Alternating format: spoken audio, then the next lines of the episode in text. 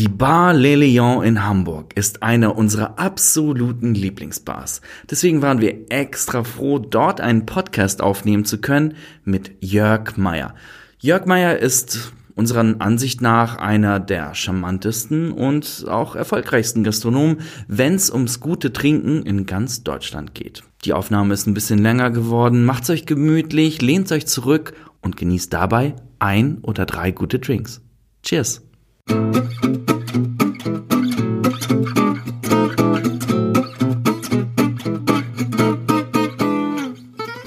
Cheers und willkommen beim Tastillery Podcast. Die liquide Show für Bessertrinker und solche, die es noch werden wollen. 4cl betreutes Trinken, 2cl frischer Zitronensaft und ein Barlöffel Tresenschnack.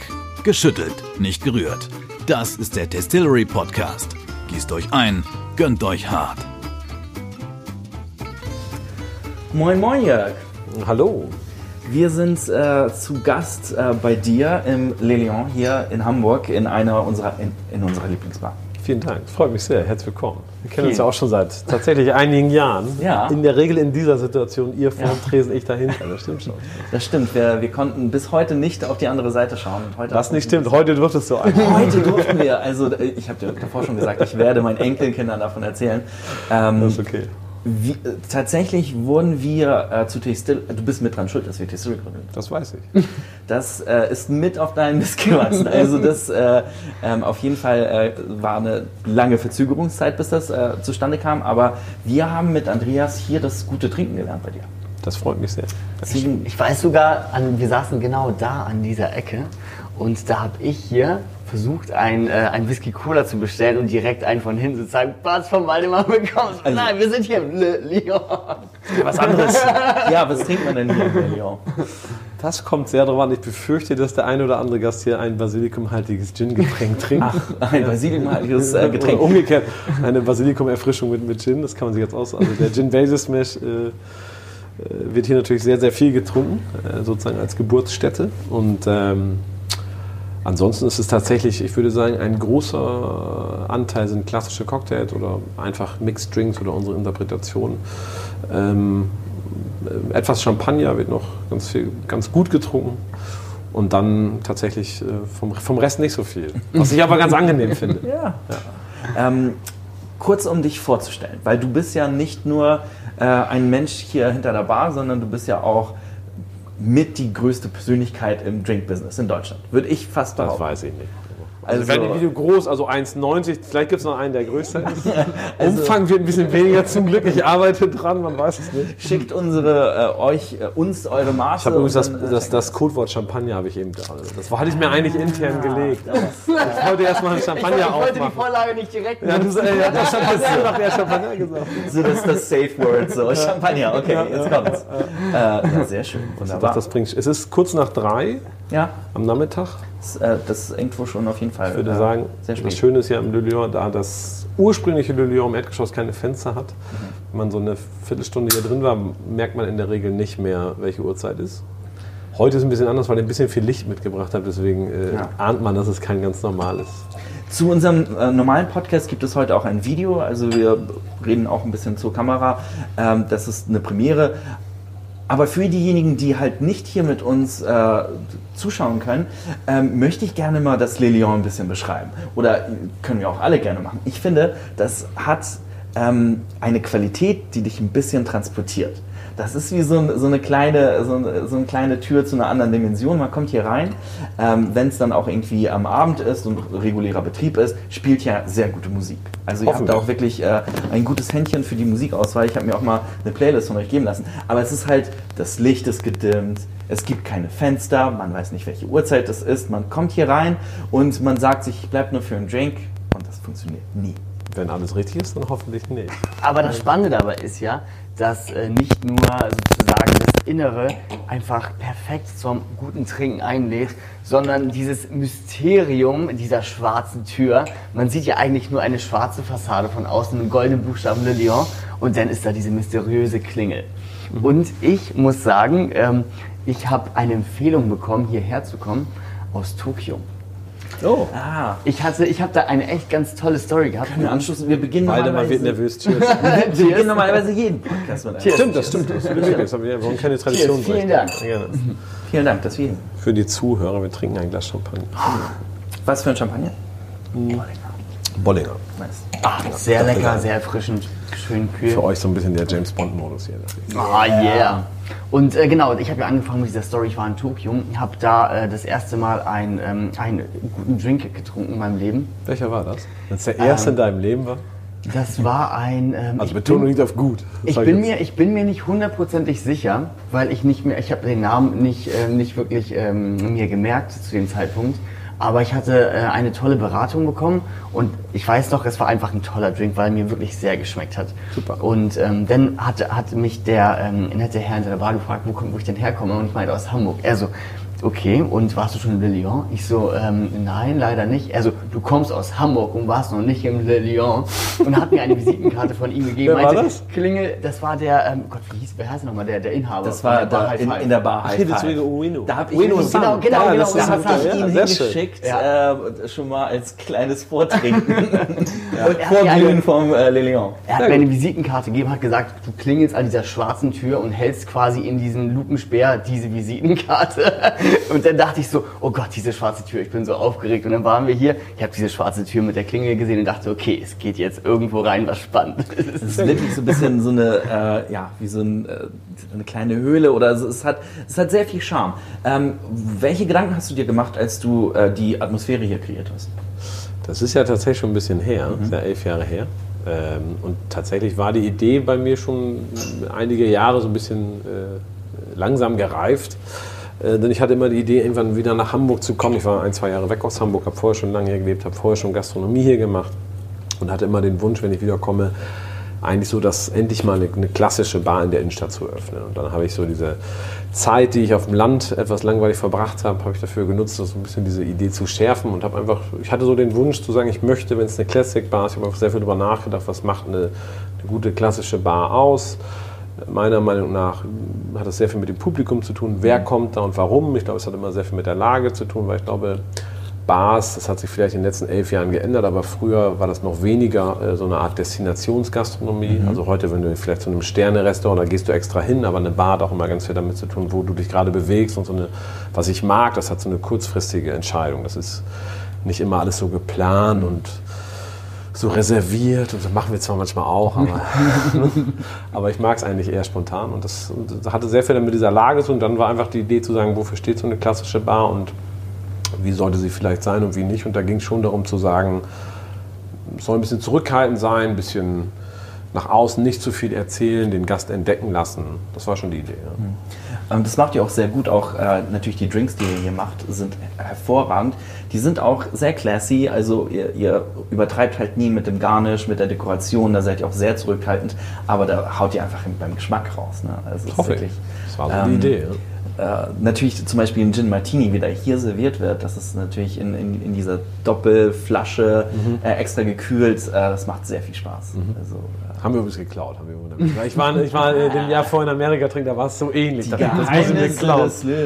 Ich war letzte Woche hier mit einer Freundin und ähm, habe ihr ganz aufgeregt von dieser Bar erzählt. Und sie fragte mich so, warum heißt die Bar eigentlich Bar Le Lion?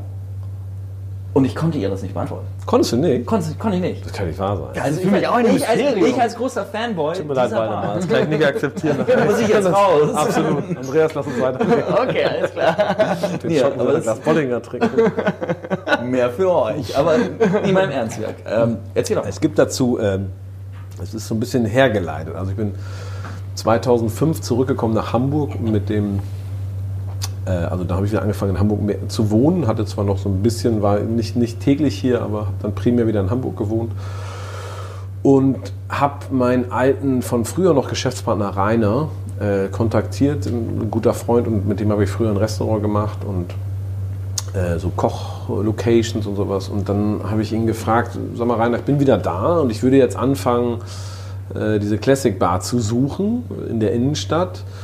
Äh, hättest du Lust, irgendwie mit einzusteigen? Rainer ist ein bisschen älter als ich. Ich glaube, jetzt möchte ich mich zu nahe treten. Aber irgendwas mit zehn Jahren, ich glaube, sind zwölf oder ich war ein bisschen älter. Und ähm, der hat dann gesagt, ja gut, also ne, klar, ich, äh, das, das Schöne an ihm war auch der Altersunterschied, er war ein bisschen länger im Business und er hat zum Beispiel seinerzeit schon das Café Paris lange erfolgreich betrieben und war da einfach was, ich sag mal, hatte ein bisschen mehr Zugang zu Geld, was natürlich so mit der Zeit immer hilft. Wie gesagt, gut, das ist schon mal sehr gut. Bring reichlich, steig mit ein. Wie gesagt, ich mache hier gerne sozusagen, ich steige als stiller Teilhaber mit ein. Und äh, dann habe ich angefangen, in der Innenstadt die Location zu suchen. Und tatsächlich hatten wir seinerzeit, da, da war das Café Paris noch anders. Das war nicht ganz so, wie es heute war. Da gab es den Hauptraum. Mhm. Und nach ein paar Jahren wurde daneben, das hieß Salon, das ist so ein Nebenraum. Wenn man reinkommt, rechts ist so ein kleiner Raum. Ja. Der wirkt heute ein bisschen anders, weil heute ist da eine sehr massive Treppe drin, weil mhm. man da nach oben gehen kann. Ja. Das war früher nicht so. Das war so ein kleiner Speisebereich. Und tatsächlich habe ich in diesen im, Jahr 2005 auch angefangen, weil Rainer das gerade neu hatte und das lief nicht so gut. Das war so irgendwie, hat er, das, dann habe ich gesagt, du, ich bin zwei, drei, vier Tage, ich trainiere da dann Leute, ich mache da den Service und habe mich ein bisschen um diesen Raum gekümmert, wenn ich mal in Hamburg war. Und lustigerweise war dieser Raum, der hatte am Ende eine ganz kleine Wendeltreppe mhm. und da ging man hoch und äh, da gab es eigentlich nur zwei extra WC-Räume für Damen und Herren, weil es ja ein extra musste man natürlich, äh, es, der Gastronomie ist immer so, um die Konzession zu bekommen, braucht man immer eine gewisse Anzahl an ah. Toiletten für die Anzahl der Sitzplätze. Mhm. Da gibt es so eine Art mathematische Schlüssel und jetzt musste man also zusehen, dass man noch so eine kleine zwei extra Toiletten hatte, sonst passte das nicht mehr. Und es gab aber, das war durch die, durch die vorherige Nutzung, es war früher eine schräge Wäscherei und dieser, dieser Bereich da oben, der hatte eine ganz geringe Deckenhöhe. Er hatte nur so mhm. etwas über zwei Meter. Und dadurch war der so als Nebenräume erlaubt, auch für, äh, für Toiletten, aber nicht als eigentlicher Gastraum. Und es gab in diesem, man ging so hoch, da waren zwei Türen und es war eine dritte Tür. Die war so eine, so eine Gleitertür und dahinter war so ein 18, 16 Quadrat oder 18 Quadratmeter großer Raum. Äh, den durfte man aber nicht nutzen, weil die Deckenhöhe eigentlich als Gastronomie so ein bisschen schwierig war. Da haben Rainer und ich aus Spaß einfach irgendwann angefangen und gesagt, lass uns doch mal so einen kleinen Tresen für uns und unsere Freunde da reinbauen. Einfach mal, weil ich gesagt habe, ich möchte unbedingt in der Innenstadt hier äh, ein Lokal betreiben. Und ich gesagt, können wir schon mal so ein bisschen Cash mal Drinks mixen, laden, testen wir mal, so wie das ankommt und machen einfach mal so ein bisschen aus Spaß für uns. Ist jetzt äh, keine offizielle Bar, aber einfach so ein Raum für uns zum Trainieren und zum zum Trainieren. So, also trainiert ihr. Ich nenne das mal vorsichtig. Trainieren, ja, nenn genau. das mal vorsichtig. Weiteres Codewort. Genau, trainieren. Dann haben wir diesen, diese, diesen, diesen Trainingsraum äh, eröffnet. Äh, und tatsächlich haben wir den so ein bisschen versteckt. Also es war lustigerweise, war das ja schon sehr versteckt, weil die meisten Leute wussten gar nicht, dass da oben noch Waschräume waren. Und dann die wenigsten hatten, da war halt noch diese zwei Türen und die dritte Tür war so eine Gleit Gleittür. Und daran haben wir dann, weil wir gesagt haben, okay, das, das Thema im Café Paris war der Erfolg. Mhm. Das ist gerade im Winter haben da 50 Leute auf Tische gewartet. Ja. Hätten die jetzt gewusst, dass man oben irgendwo mit so einem kleinen Weg irgendwo sitzen kann, um einen Kaffee zu warten, das war ja auch kein offizieller Bereich, haben wir gesagt, müssen wir diesen Raum so ein bisschen schließen. Mhm. Und dann haben wir einfach, ich weiß gar nicht, wie wir darauf gekommen sind, das war so ein bisschen hin und her überlegt, wie machen wir das, geben wir Leuten Schlüssel, ist das auch zu nervig. Und dann haben wir gesagt, wir nehmen einen Fingerleser weil wir, so, wir, haben das dann uns gegeben, damit wir da mal rein konnten, musste man keinen Schlüssel mit haben, aber auch zwei, drei, vier, fünf, sechs, zehn Freunden haben wir das auch gegeben und die konnten dann mit ihrem Finger, die wurden dann eingelesen in dieses System. Wir haben leider ein billiges System gekauft, das haben wir erst im Nachhinein gemerkt, weil es war ein bisschen doof zu programmieren. Es hatte auch nur, ich glaube, 99 Speicherplätze. Wir haben festgestellt, dass man mit einem Finger pro Person nicht weit kommt, okay. weil da, irgendwas ist dann mal ein Kratzer, dann geht der nicht. Also jeder, der ernsthafter arbeitet und wirklich rein muss, braucht mindestens drei eingelesene Finger und jeder Gast in Anführungsstrichen braucht mindestens zwei oder so. Damit, also war irgendwie nach 20, 30 Personen auch Schluss, dann war die Datenbank voll. Wir haben dann so ein paar Bekannte und Freunde eingelesen und denen das gezeigt und gesagt, guck mal, wir sagen euch immer Bescheid, wenn wir oben mal so ein bisschen ein, zwei Mal die Woche. Ein richtiges Speakeasy, ne? Eigentlich so ist ja halt so. Es gibt viele Parallelen. Aber Hightech, also James Bond-Style mit dem. Absolut. Das war auch, dann haben wir halt überlegt, komm, wir bauen da so einen kleinen Tresen rein, machen das so, komm, jeder irgendwie ein paar tausend Euro, zack, damit das schön ist, weil der Raum war schon, ich meine, der hatte schon, das drumherum war alles Holz und Tapeten war alles toll. Aber irgendwie sind es dann doch, ist sehr viel Geld geworden. Das war deutlich mehr als geplant. Und wir so, wow. Und es war dann irgendwie, äh, aber es war sehr schön. Und dann haben wir uns überlegt, ja, das Kind muss ja irgendwie einen Namen haben, einfach nur, wie gesagt, äh, auch wenn es jetzt erstmal so ein Spaß ist. Und dann saßen wir in einem Flieger, ich weiß gar nicht wohin, aber dieses äh, Flugmagazin, irgendwas haben wir geblättert oder er hatte eine Zeit, ich weiß nicht, irgendeine Zeitschrift. Auf jeden Fall stand da drin, ging es da um die Short Story von Ernest Hemingway, die heißt The, Good Lion. Ah. Es gibt eine sehr schöne Geschichte über einen Löwen aus Venedig, der sehr versnobbt ist und in einer reichen venezianischen Familie aufwächst. Und dieser, der Löwe mit Flügeln ist das Wahrzeichen von Venedig. Es ging so ein bisschen um dieses Wahrzeichen.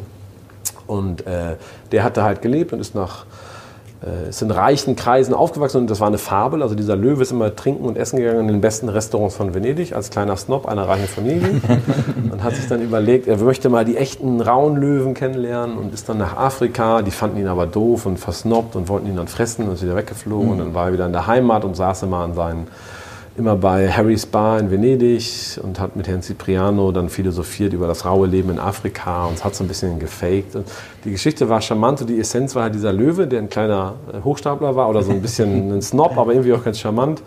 Ein Feingeist, der hat halt immer sehr gut getrunken und sehr gut gegessen. Ja. Das dachten wir, ist für die Bar dann ein guter Name und dann wollten wir sie halt erst The Good Line nennen, aber dann haben wir gesagt, gut, ist im Café Paris, dann nennen wir die Le Bon Lion. Ja. Und das Logo dieser Bar waren tatsächlich zwei geflügelte äh, Löwen, die an so einem alten Shaker standen. Ach, das habe ich irgendwo noch mal gesehen, oder? Ja, irgendwo- es gibt, glaube ich, noch lebonlion.net oder so. Das ist irgendwie die Webseite gibt es noch, da sieht man das Logo. Ah, okay. Also ein richtig schöner Bon Vivant Löwe. Der Genau, und dann war einfach die Idee, wie gesagt, wir haben das ein paar Mal irgendwie einfach mit Freunden haben wir das eingeladen, um zu testen. Und das wurde dann aber zu trainieren. zu trainieren. Das wurde dann aber sehr beliebt.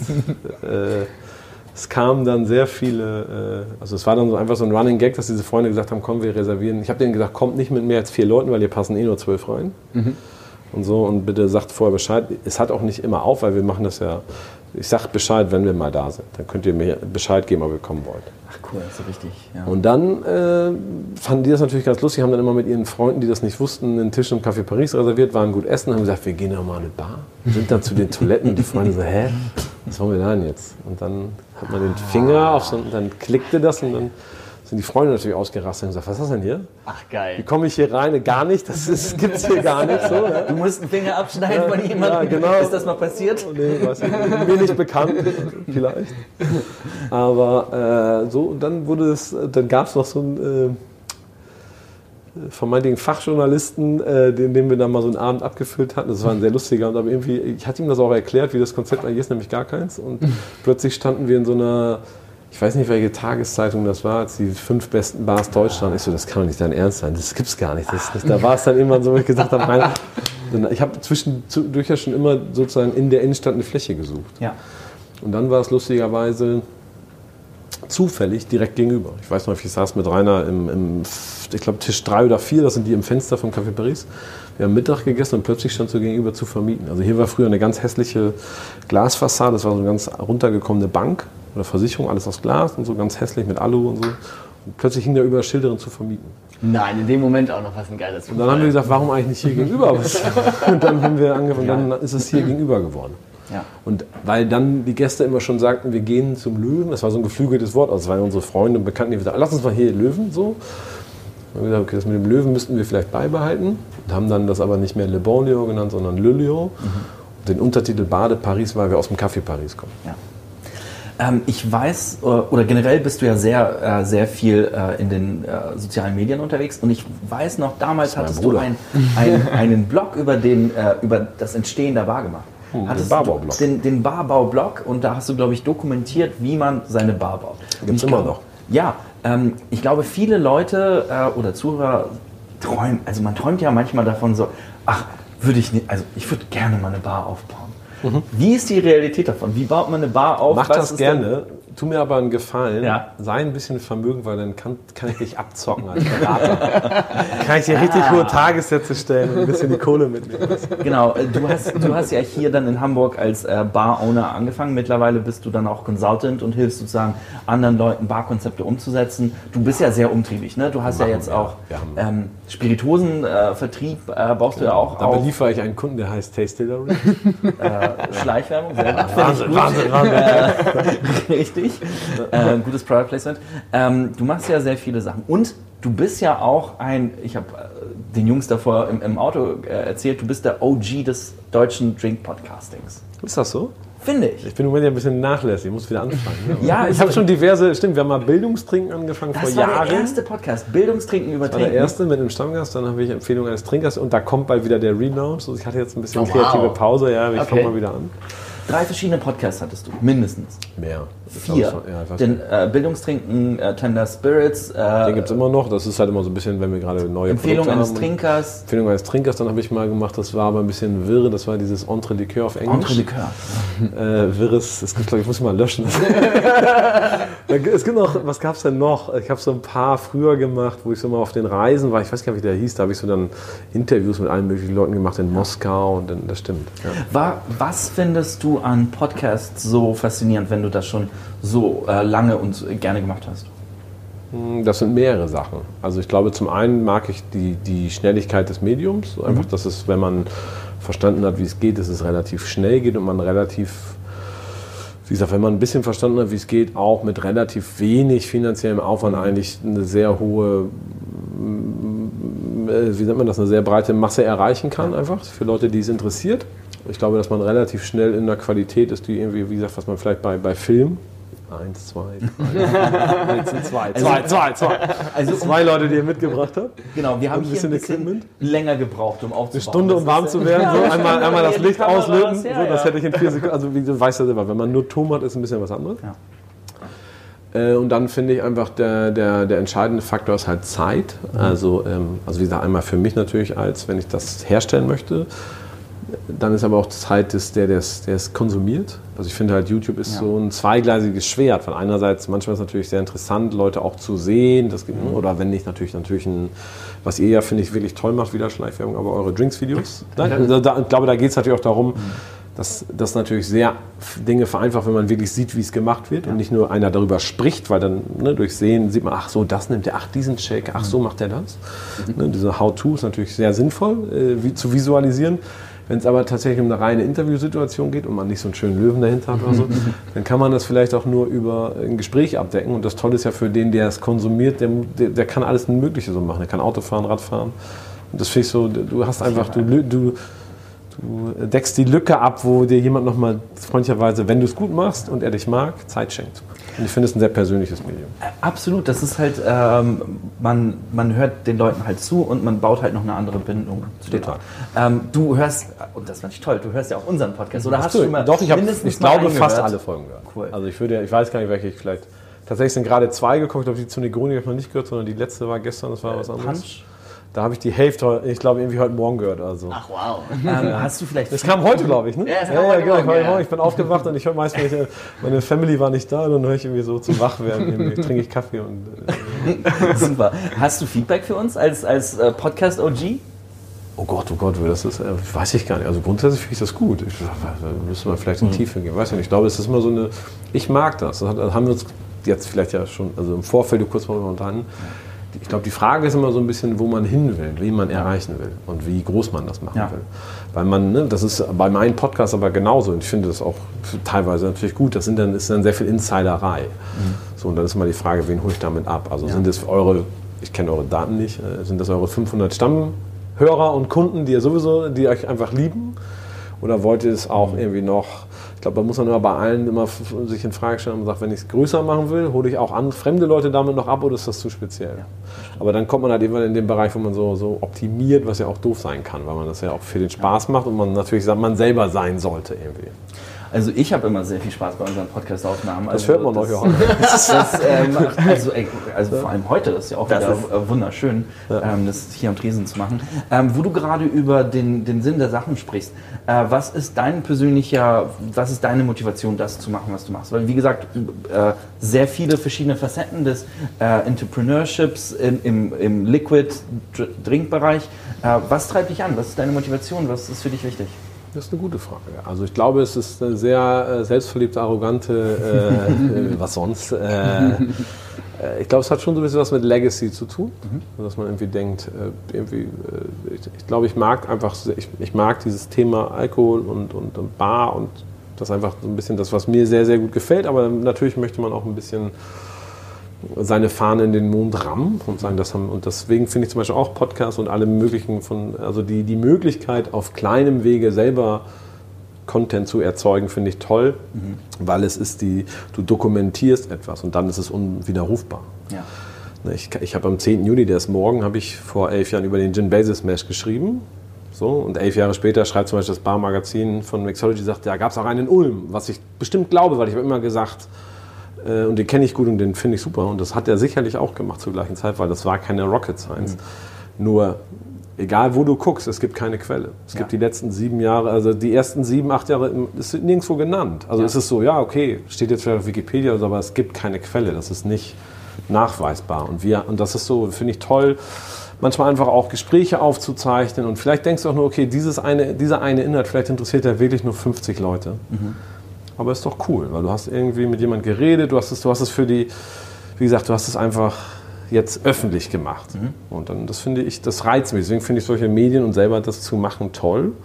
Und das auch dann selber, wie gesagt, weil ich habe weder die Zeit noch das Geld noch die, ich, ich kann das nicht groß produzieren, das muss ich selber machen. Aber dann finde ich es interessant. Deswegen äh, ne, finde ich solche Sachen, was weiß ich, wenn wir mit unseren Importeuren reden, ich finde es einfach toll zu hören, wie die Geschichten sind, wie sie, warum sie was machen, wie so der Hintergrund ist, der Background. Und wie gesagt, vielleicht interessiert das wirklich nur 70 Leute oder 20 oder weiß ich nicht, 100. Ja, aber für mal eine Konversation mit 100 Leuten, die dann irgendwie eine Stunde dauert, das ist ja auch wunderschön.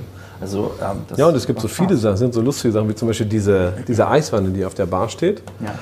Das hat vorher niemand gebaut. Da habe ich in dem Baubaublock gibt es eine Handskizze ah, und da habe ich äh, drüber geschrieben, es gibt einen Artikel und habe reingeschrieben, hier wer es kopieren möchte, das ist meine Idee, damit man da drin arbeitet und das vor den auf der Augenhöhe präsentiert ja. und beleuchtet. Wie eine Bühne. Genau. Wer es äh, kopieren möchte, schuldet mir einen Gin Tonic. Sehr gut. Also, das, das, war lustig. Ich habe mir irgendwie drei Jahre später, weil das wurde nach zwei, drei Jahren dann hat es Jägermeister in jede Bar gegeben, haben das so, wie das oft so ist, das kann, ne, kann einfach Brands kopieren das, dann plötzlich sieht man es überall. Ich war dann mal irgendwann so einen Abend in Frankfurt unterwegs. Ich kam nicht mehr lebend raus. Also, hey, wir schulen dir noch einen Gin Tonic. Sehr gut. Und das ist irgendwie, wie gesagt, das ist jetzt, wie gesagt, das ist dann vielleicht auch Eitelkeit ein bisschen. Mhm. Aber wenn man irgendwie denkt, man möchte schon irgendwie vielleicht für so einfach sagen, so, guck mal, dann das, das war unsere Idee und das haben wir gemacht und das ist cool. Das äh, macht ihr auch wirklich sehr gut. Ihr seid ja mit vielen Sachen irgendwie immer ein bisschen voraus der Zeit. Ähm, Mit dem äh, Champagner einschenken nicht. Sehr gerne.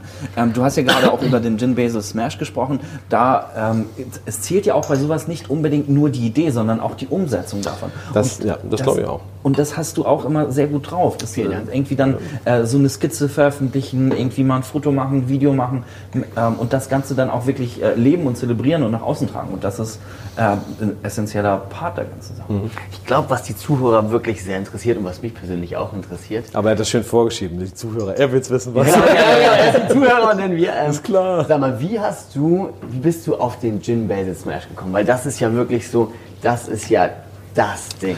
Das war, wie gesagt, das war Zufall. Also es war, ich kann das nicht genau datieren. Mhm.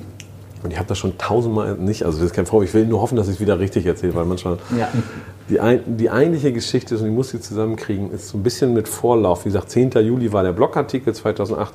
Wir haben das schon ein paar Wochen, Monate vorher so gemixt, weil wir das rausgefunden haben. Die Geschichte ist, es gab relativ, wir haben 2007 die Bar eröffnet im November. Mhm. Dann stand sie lustigerweise irgendwie nach, ich weiß nicht, immer im Januar oder so im, ist jetzt ein kleiner Sidekick, und zwar, ähm, da gab es eine Liste, die danach und davor, die hat so zwei Jahre die ganze Barweltindustrie interessiert und dann keinen mehr. Ah. Und zwar war das plötzlich, hat das australische Barkeeper-Magazin, als das erste Magazin überhaupt auf der Welt, hat gesagt, wir veröffentlichen eine Liste der 100 besten Bars der Welt. Und da waren wir auf Platz 5. Ich kriege irgendwie so, das war, da, da fing das gerade an. Ich glaube, Facebook gab es noch nicht in Deutschland. Da sprechen noch immer noch Leute drüber. Ich muss überlegen, also es gab noch, ich kriegte irgendwie eine E-Mail, also WhatsApp gab es ja. nicht, aber ich kriegte eine E-Mail wahrscheinlich mit so einem, guck mal hier, du bist in einem, ich so krass, irgendwie lustig, wer ist das? So. Und das Lustige war, das war John Gakuru. John Gakuru war seinerzeit der Brand Ambassador für einen, äh, für einen Cachaça, der hieß Sagachiba. Mhm. Der fing mit, mit Hub in London an, also natürlich kam aus Brasilien und er war mit der Family engagiert und die hatten ihn als Brand Ambassador. Das war so die Zeiten, wo das anfing, dass es Brand Ambassadore gab, die global gearbeitet haben. Und er hat ähm, das gemacht und das, er war nämlich ein Abend zufällig mal hier und fand das super und hat darüber geschrieben und deswegen waren wir in dieser Liste. Waren, sonst kann eigentlich formell gar keiner da gewesen sein, weil irgendwie so viele Leute waren noch gar nicht hier, insbesondere aus dem Ausland. Und das hat mich natürlich sehr gefreut und ich kannte ihn so vom Sehen von irgendwelchen Barmessen und so und wusste halt, dass er hier war. Und dann habe ich auch gelesen, die, die zehn Leute haben das entschieden oder die sieben oder die haben mir ihre Punkte gegeben oder so.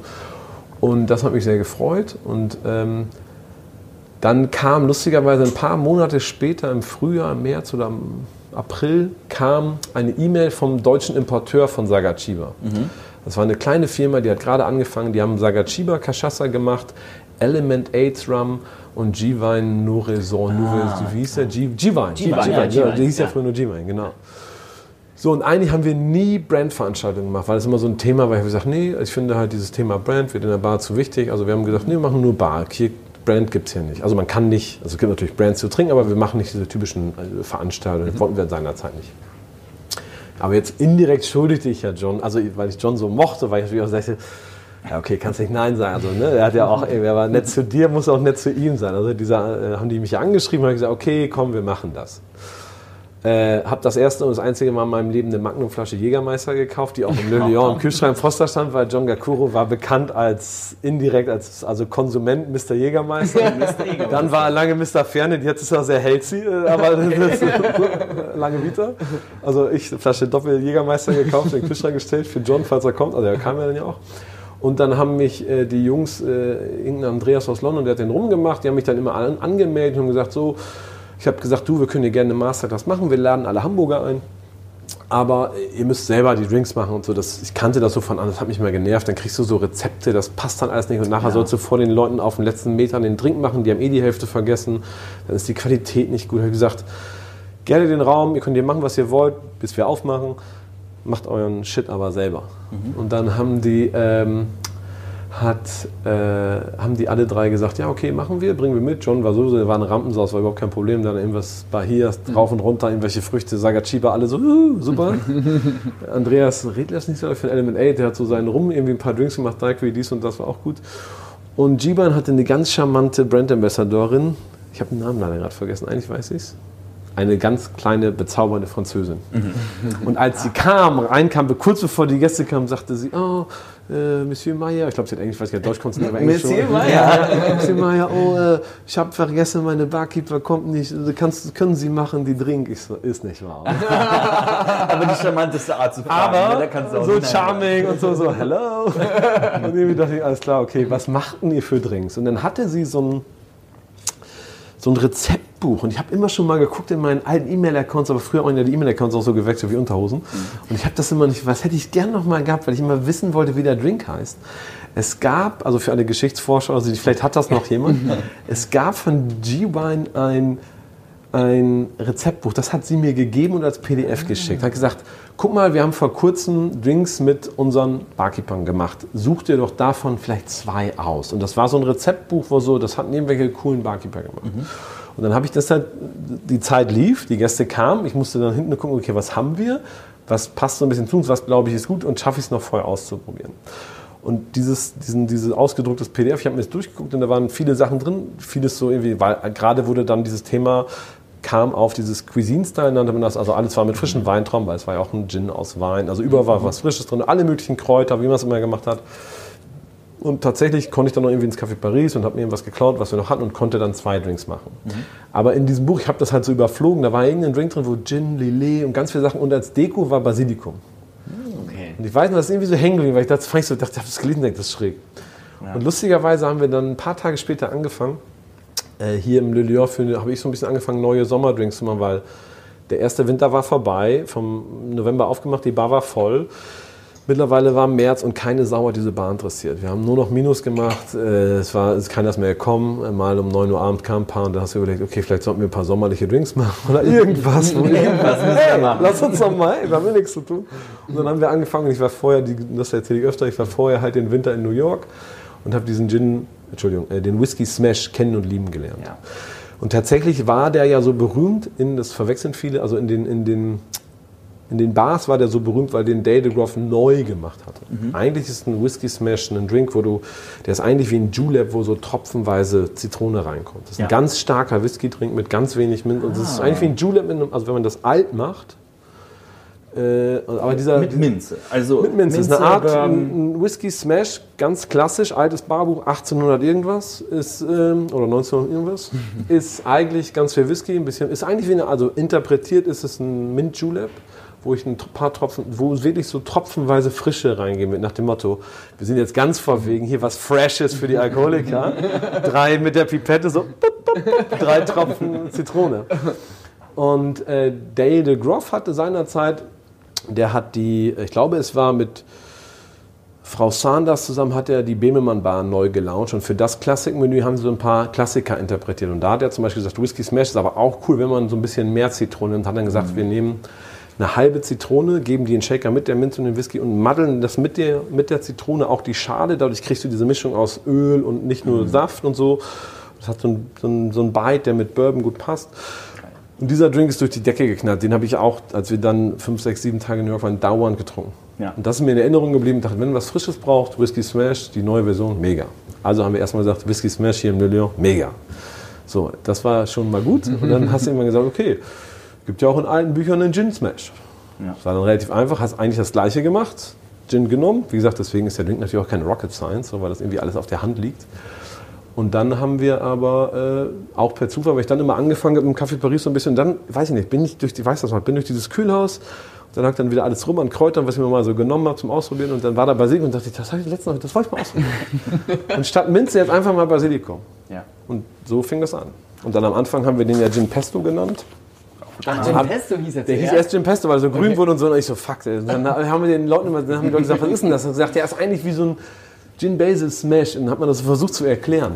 Okay. Der hieß am Anfang Gin Pesto. Und dann haben, haben die, äh, wie gesagt, gestern mal immer gesagt, hätte, also Pesto hat sich keiner gemerkt. Irgendwie haben wir gesagt, da haben wir nach einiger Zeit und dann haben wir halt ein bisschen später am 10. Juli darüber geschrieben. Und tatsächlich sehe ich das so wie du. Also ich glaube, dass da gibt es auch lustige Quellen. Ich habe mich mal mit Robert Simonson unterhalten. Der hatte so ein paar amerikanische Barkeeper.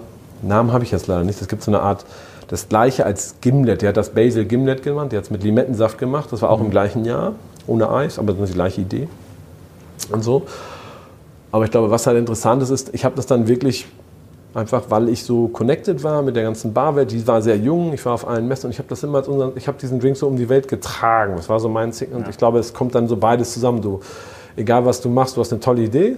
Die haben wahrscheinlich auch tausend andere, aber du musst der sein, der sie bekannt macht. Absolut. Ja, und Und es mussten sehr viele Sachen passieren wahrscheinlich dann. Also wenn man sich das, also das Café Paris äh, musste äh, Bas Basilikum da haben, du musstest den Whisky Smash geliebt haben, du musstest das Rezept Das kam so alles, haben. so kam es zusammen. Ne? Also es war jetzt nicht so, dass ich, dass ich wie gesagt, ich habe zufällig, deswegen habe ich den ersten auf dem Bitters-Blog, das war ja dann der Artikel, steht auch noch G-Wine, weil, so, weil ich das noch im Kopf hatte, dass ich habe dieses, ich dachte, die hat doch irgendwas mit Basilikum gemacht und deswegen haben wir den, weil wir auch von dieser Veranstaltung hatten wir noch so Unmengen G-Wine hier im Haus und so. äh, und so kam das. Und das war der erste, war mit G-Wine, aber ich glaube, es war, müsste ich aufs Foto, ich glaube, es war der graue, der nur so, der mehr nach klassischem Wacholder schmeckt. Aber du bist ja auch wirklich für diesen Drink auch mit bekannt. Also ich habe letztens war ich im, im Schwarzwald und habe den Andreas aus äh, dem One Trick Pony Mhm. aus Freiburg kennengelernt und der hat mir Fotos von seinem Menü gezeigt. Das ist dann äh, comicmäßig ja, super, ja. illustriert. Das ist übrigens der bestverkaufte Drink. Das ist der bestverkaufte Drink. Äh, Jesus Christ. Jesus Äh, Christ. So, da ist ein, ein, ein Comic von Jörg Meyer äh, als irgendwie so der, der Erretter mit so einer kleinen Holy äh, Crown und wenn man es in einen Comic geschafft hat, mit seinem Drink, ich glaube, das ist schon ganz Haben großes. Kino. Das freut mich, das freut mich super. Das ist natürlich so, wie gesagt, das ist natürlich dann, natürlich, wie gesagt, machst du Sachen und natürlich muss man, glaube ich, immer entspannt bleiben und sagen, also ne, wie bei sowas, das ist keine Rocket Science, das wird es wahrscheinlich überall schon mal auf der Welt gegeben haben. Andererseits, da bin ich jetzt vielleicht dann selbstverliebt, glaube ich, äh, egal wer es irgendwo mal gemixt hat, wahrscheinlich haben das zehn Leute vorher gemixt, wäre der Drink ohne mich nie bekannt geworden. Ja. Weil es war einfach diese Mischung aus, es war die Zeit, es kam ganz viel zusammen. Ich habe als erster diesen Blog mit Stefan Berg geschrieben in Deutschland, den haben ganz viele Barkeeper gelesen, es gab kein Facebook. Weißt du, welchen Aufwand müsstest du heute betreiben, um überhaupt... Seinerzeit gab es nur ein paar coole neue Bars, das waren irgendwie 100 Jungs in Deutschland, die, das, die haben dann auch alle unseren Blog gelesen, weil es gab nichts anderes. Ja. Und Mixology gab es, glaube ich, noch einen Blog. Es kamen so viele Dinge zusammen. Dann haben die das, in die, das war Sommer, es war gerade dieses Thema, das so Cuisine-Style, dieses also Kräuter, Frisches in Drinks tun, wurde beliebt. Das war gerade so richtig am bei den Jungs, die damit gearbeitet haben, so sehr in the rising, deswegen passte der Drink zufällig ganz gut. Es enthielt Gin, seinerzeit natürlich für Barkeeper die coolste Spirituose ever. Äh, es war frisch, der Konsumentenmaus hatte Farbe, ganz Porno, also statt blau dann grün, irgendwie juhu. Es kommen so halt, alle ja. Dinge zusammen und ich glaube, es, natürlich ist das irgendwie, ich glaube, ne, da, also ich würde mir da auch keinen drauf aufbil- einbilden nach dem Motto, ey, das habe ich jetzt, das habe ich mir erarbeitet, das ist ja Quatsch. Grundsätzlich funktioniert sowas natürlich nur, ein Drink wird nur bekannt, weil andere Leute den mögen. Ja. Und das Lustige ist, ich habe ja oft als eine Zeit lang dann auch als Jurymitglied in so Wettbewerben gearbeitet, bei so großen Veranstaltungen. Dann, wie gesagt, ich glaube, was einfach ein großer Erfolg von den Drinks natürlich ist, einfach.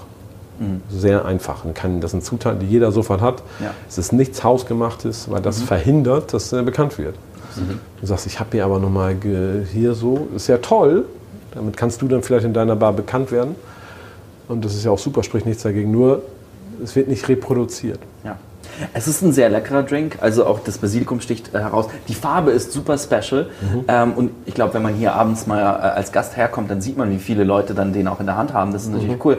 Äh, wird dir das irgendwann mal zu langweilig? Kannst du dann irgendwie kein Basilikum mehr essen und es irgendwie Mir nicht, aber ich Mozzarella glaub, meinem und Barkeeper. Tomate, Basilikum darf nicht mal serviert werden im Hause Meier. Nee, überhaupt nicht. Nee, überhaupt nicht. Also tatsächlich, äh, ich trinke ja selber nicht so, also wie gesagt, wenn ich, wenn ich trinke, dann meist, also natürlich trinke ich Alkohol, bin ich nicht abgeneigt, aber äh, ich würde sagen, ich trinke nicht so viel Gin Basil Smash im Jahr. Ja. Äh, aber äh, ich finde es nach wie vor einen tollen Drink und ich selber mache den total gern. Sicherlich auch, weil ich natürlich einfach ganz viel mit verbinde und mich das freut und ich das ganz toll, wenn irgendjemand hier reinkommt, der diese Bahn nicht kennt und ganz so vielleicht verunsichert ist oder einfach sagt, was ist das hier? Ich weiß nicht, ob ich es cool finde und mich freut das total, wenn Ja. das jemand bestellt und ich fühle mich also Absolut. bis ich glaube ich sagen will, ich kann den Scheiß nicht mehr sehen.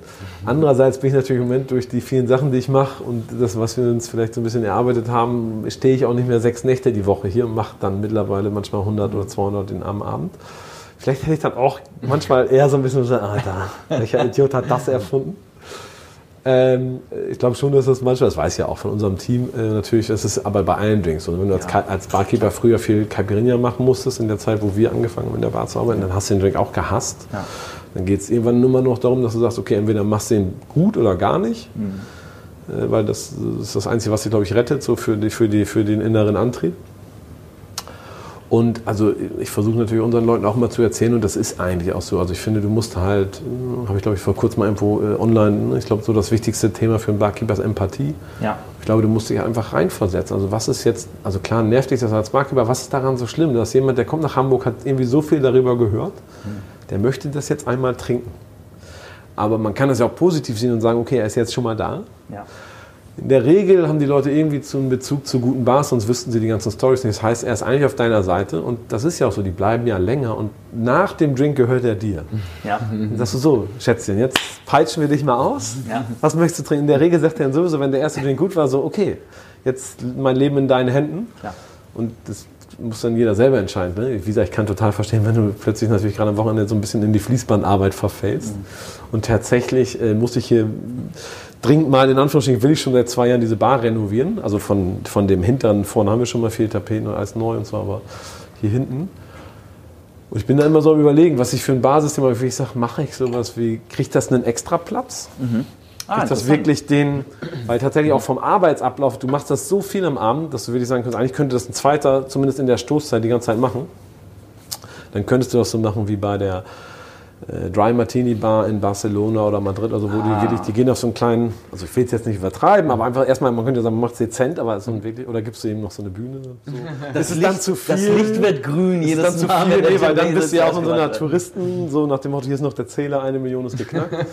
das will man dann ja auch nicht, weil dann wird es irgendwann noch uncool. Also ich finde, du hast auf der einen Seite, musst du ja bei sowas immer aufpassen, wenn es einfach zu, Ja. solche Dinge kriegen ja so eine, so, eine, so eine, die werden dann irgendwann so ein Selbstgänger. Es kann aber auch wirklich irgendwann schlimm werden und nerven. Du musst das Ja. so die Balance, es muss trotzdem gut bleiben und cool. Sind wir gerade so, denken wir schon lange drüber nach, sind in unserer gewohnt phlegmatischen Art irgendwie relativ langweilig, äh, langsam, aber irgendwann haben wir es mal entschieden.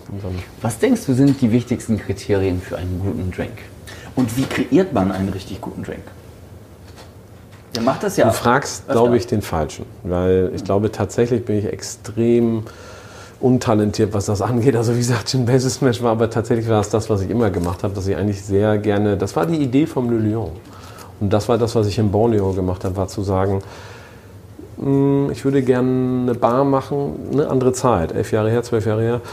Da konntest du fast nirgendwo einen ordentlichen Whisky Sour trinken. Da warst du in den vermeintlich besten Bars der Stadt und hast einfach nur gedacht, boah, ist das schlimm, ey. Und dann hast, war meine Idee war einfach zu sagen, lass uns doch das, was es gibt. Es war inspiriert vom, vom Milk and Honey, von den Gründungen in New York. Da gab es so Stories mit Dale Groff, der hat äh, Sascha Petraske früher diese, diese Bücher vorbeigebracht in die Bar, der hat das gelesen und der hat dann einfach sehr straight innerhalb des ersten Jahres das Konzept so gedreht und einfach gesagt, nee, da, diese alten Bücher, ich lass uns das doch einfach so machen, wie es da drin steht. und dann schmeckt so. Und das, war, das, das hat mich sehr fasziniert. Das fand ich sehr cool. Würde ich jetzt heute nicht mehr unbedingt als Barkonzept für jeden empfehlen, aber das war so und dafür steht das Le Lion, will ich zu sagen, wir machen Klassiker. Ja. Und tatsächlich bin ich da manchmal auch bei und rede mit unserem Barteam und muss sie auch, also das ist ja immer dieses, dieses Thema ist ja Motivation. Das heißt, wenn jemand für dich arbeitet, äh, gerade in so einem Beruf, der vermeintlich kreativ sein könnte, äh, wo du sagst, okay, einerseits willst du die Leute ja abholen und sie sollen ja auch sich selber einbringen, aber andererseits in meiner perfekten Bar machst du nur Klassiker und immer gleich. Ja. Am, okay. besten, am, besten, nur Daiquiri, Whisky Sour, mhm. Whisky Smash, Finde ich geil.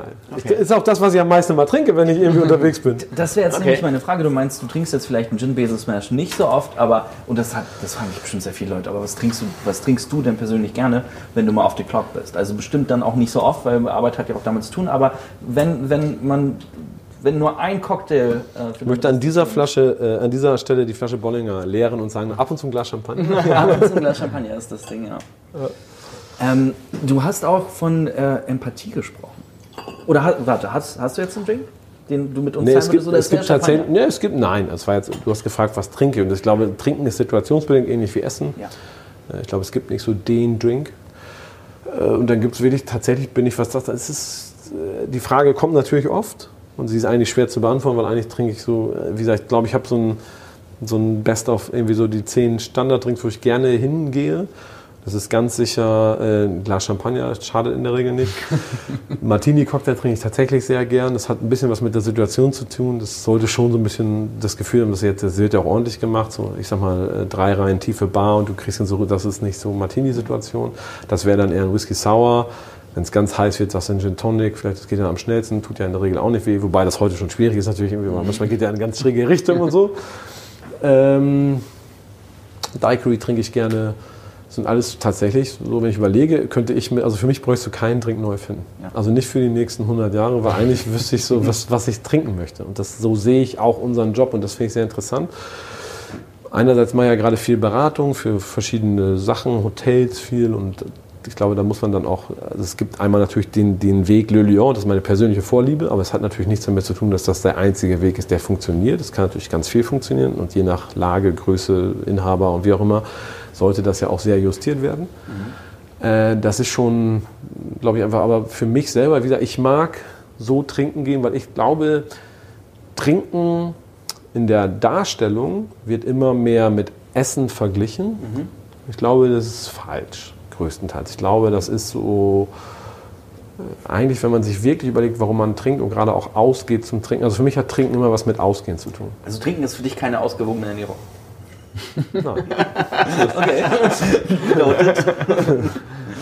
ich finde, also zum Beispiel tatsächlich, ich habe das, was ich bin eigentlich kontraproduktiv für das, was ihr macht, mhm. Äh, wobei ich glaube, dass das, was ihr macht, sehr richtig und sehr wichtig ist, so, weil das ein ganz großes Thema wird und dass es einfach ein ganz großes, ein großer Markt ist, dass die Leute auch was Gutes zu Hause haben wollen. Mhm.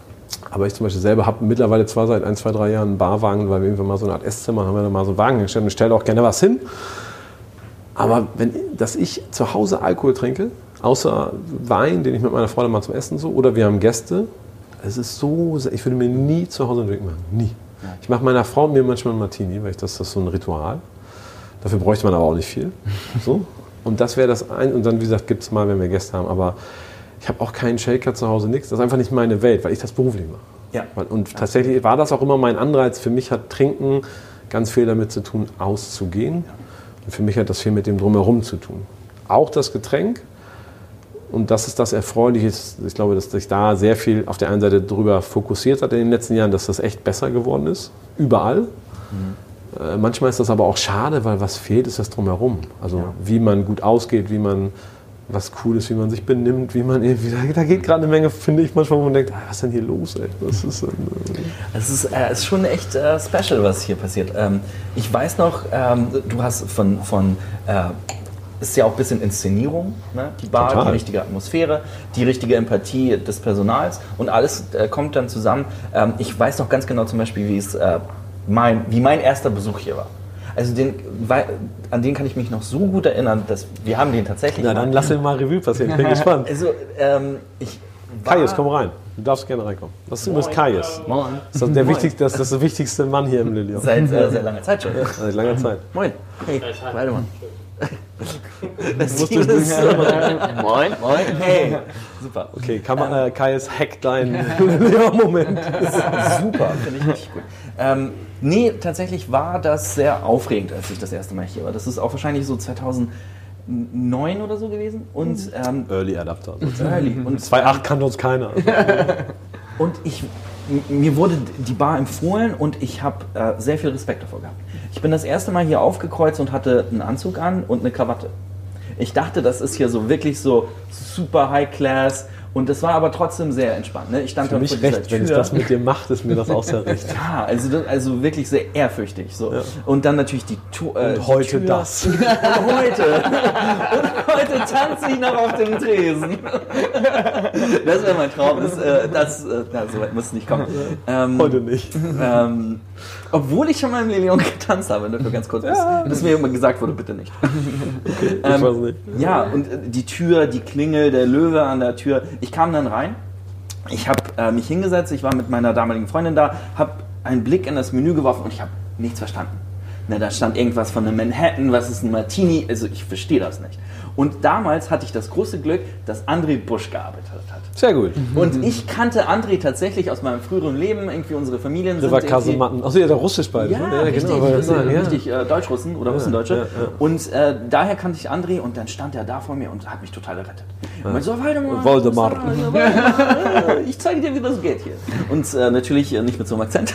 Ähm, aber André hat mich dann so ein bisschen an die Hand genommen und hat mich tatsächlich ein bisschen durchgeführt. Er hat mir einen Drink empfohlen, hat mir den hingestellt, ich habe den getrunken, dann kam er nochmal und meinte so, okay, jetzt hast du das gehabt, jetzt bauen wir drauf auf. Jetzt trinken wir den. Also das ist ein bisschen das, was ähnliches, aber wir gehen da ein bisschen links äh, oder rechts. Und ähm, das war wie so ein liquides Menü, das er da aufgebaut hat, mit so drei, vier, fünf Drinks vielleicht.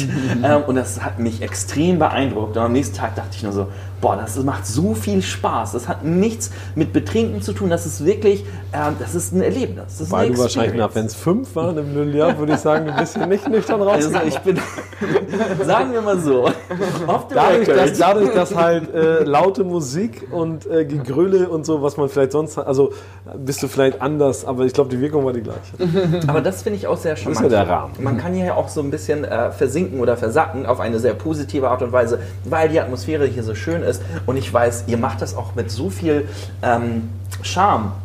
Ich weiß noch, irgendwann mal standest du auch hinter der Bar. Ähm, ich saß hier mit einem Freund, wir haben Drinks getrunken und dann meinst du hier zwischen den Drinks mal ein Zwischenchampagner. Ich dachte so, boah, ein Zwischenchampagner. Das ist eine geniale Idee. Also, Naja. Das ist wirklich. Der Engländer äh, sagt, to ganz, clean your palette. Haben wir immer auf den Vortrag. ganz große, ganz große Kunst. Ne? Ich glaube, das ist tatsächlich das, ähm, ich glaube, das ist das, was am Ende des Tages, ich glaube, eine Bar ausmacht. Ich glaube natürlich, wie gesagt, wir haben immer versucht für einfach ein solides, für einfach gute, gutes Angebot. Ich sagte, ne, wenn du herkommst, musst du dich nicht schämen, die wissen, was sie machen, das, das schmeckt so. Ich glaube aber, dass das natürlich eine Bar am Ende des Tages gewinnen lässt, ist das, das andere. Ne? Diese kleinen Momente, die wir dir irgendwie aufbauen, die man irgendwie erzeugt, die man aufbaut, die man so äh, aus kurzen Sekunden herausliest, wo man, ne, so der Klassiker, wenn du sagst, irgendwie, das geht ja, das, das musst du ja lernen, also auch in der Bar, dass du sagst, okay, ich kann einen Drink, ich kann äh, 10 Drinks, ich kann jetzt 100 Drinks, bei 100 könntest du wahrscheinlich mal anfangen, hinter der Bar zu arbeiten, kommt aufs Konzept an, dann musst du ja sagen, kann ich die auch schnell, dann kommt es darauf an, wie kann ich das kontrollieren, also das, ist doch, da- da- das kann ich das, also es gibt ja einfach diese, diese, diese Physik, ne? der Bongdrucker spuckt, du musst dann irgendwie für dich sortieren, wie, wie arbeite ich das ab, weil du bist ja wie in der Küche, das Problem ist nur in der Bar. In der, in der klassischen Küche hast du drei oder fünf Posten oder noch was, der eine, die, die arbeiten zusammen auf den, den Set. Du musst das alles allein machen. Ne? Du musst sagen, in der normalen Bahn muss das ja alles, je nachdem, was du, ne, das Le Lion haben wir sehr viele Gedanken über gemacht. Deswegen haben wir am Anfang zum Beispiel, oder immer noch, lassen wir keine großen Gruppen rein, oder Ja. mal so acht Leute, mal zehn, klar zur Weihnachtszeit, man kennt sie auch mal zwölf, irgendwie 15. Aber das sind natürlich so Sachen, die dann einfach, gerade wenn du so eine kleine Bar hast, dann ne, plötzlich dann so, oh, aber die Drinks sind toll, wir bestellen 15 verschiedene. Und denkst du, dir, was ist das, Alter? seid, ihr, seid ihr? Ist das euer Ernst? Ähm, und dann, dann hast du, bist du aber immer noch, finde ich, also dann bist du halt jemand, der physisch irgendwann relativ schnell produzieren kann. Ich finde, und dann fängst du an, irgendwie der Barkeeper zu werden. Und ich finde im Moment, was man oft so merkt, dass Leute so in diesem ersten Drittel abbrechen und sagen, wieso, ich kann doch geile Drinks machen, wo du sagst, stimmt, aber jetzt wäre so der Punkt, wo du sagst, kann ich jetzt noch hier stehen, sitzen sieben Leute an der Bar, dahinter stehen nochmal am Wochenende 20, die immer mit dir reden und du musst das im Auge behalten, du hast jemand, der dir ein bisschen hilft, du musst nebenbei die Drinks für die, also kannst du das auch noch, kannst jetzt auch noch mit den Leuten reden? Und dann Königsklasse natürlich zu sagen, okay, ich sehe hier An Andreas und Waldemar, die trinken ein bisschen schneller als die anderen, die bestellen gleich bestimmt wieder. Ich mache gerade sowieso noch mal einen Drink. Ich mache jetzt einfach ein bisschen mehr, dann kriegen die schon mal zwei kleine. Dann habe ich die für 10 Minuten gebremst. Merken die gar nicht. Das hat mich gekostet irgendwie 70 Cent. Die sind 10 Minuten ruhig, sind happy. Äh, Dann fängt er, dann wird es interessant. Und dann, ne, und dieses Ganze und dann unter Stress natürlich, wie gesagt, da, das merkt man einfach, das natürlich das hat sehr viel mit das können nicht so viele, wirklich dann unter Stress das auch noch wirklich äh, freundlich zu bleiben und nicht gleich, da ne, kommt das Thema Empathie, einfach wirklich immer zu sagen, okay, ich versuche es einfach mal aus seiner Sicht zu sehen, auch wenn er sich gerade wie ein Arschloch benimmt. So, okay, wenn man es aus der Sicht sieht, na gut, okay, kann ich verstehen, trotzdem könnte sich ein bisschen besser benehmen und so. Und das so, dann wird es interessant. Ne? Ähm, da habt ihr auch extrem äh, ein, ein sehr gutes Händchen dafür. Ähm, ihr könnt ja auch, und, und das finde ich auch faszinierend, ihr habt ja mittlerweile aus einer Bar, in einer Bar hat man unterschiedliche Experiences. Also wenn man hier im Hauptraum sitzt, ist das ein komplett anderer Abend.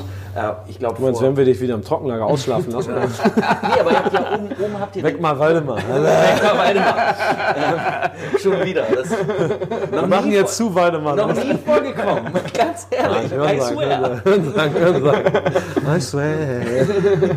Ihr habt ja oben äh, den Pine Room, was ja auch wieder eine andere Experience ist. Ich weiß, mit Andreas waren wir, glaube ich, so nach der Eröffnung extrem gerne hier. Wir saßen immer zu zweit und dann sind wir so wie zwei kleine Kinder und, und starren dann irgendwie auf das Spirituosenregal und gucken uns die Flaschen an und so mit leuchtenden Augen natürlich so. Und wir sind hier so wie zum Kino gucken hergekommen ins Le Lion. Das ist so eine großartige Zeit. Mittlerweile habt ihr auch noch das Außengehege. Was im Sommer offen hat. Und ich Sommer finde, zwei, drei das ja. ist so toll. Das Wenn das Wetter gut ist, ist es toll. Ja. Wenn das Wetter immer so kippt, ist es richtig nervig, weil du baust auf, dann kommt der Regen und so. Ah, und so.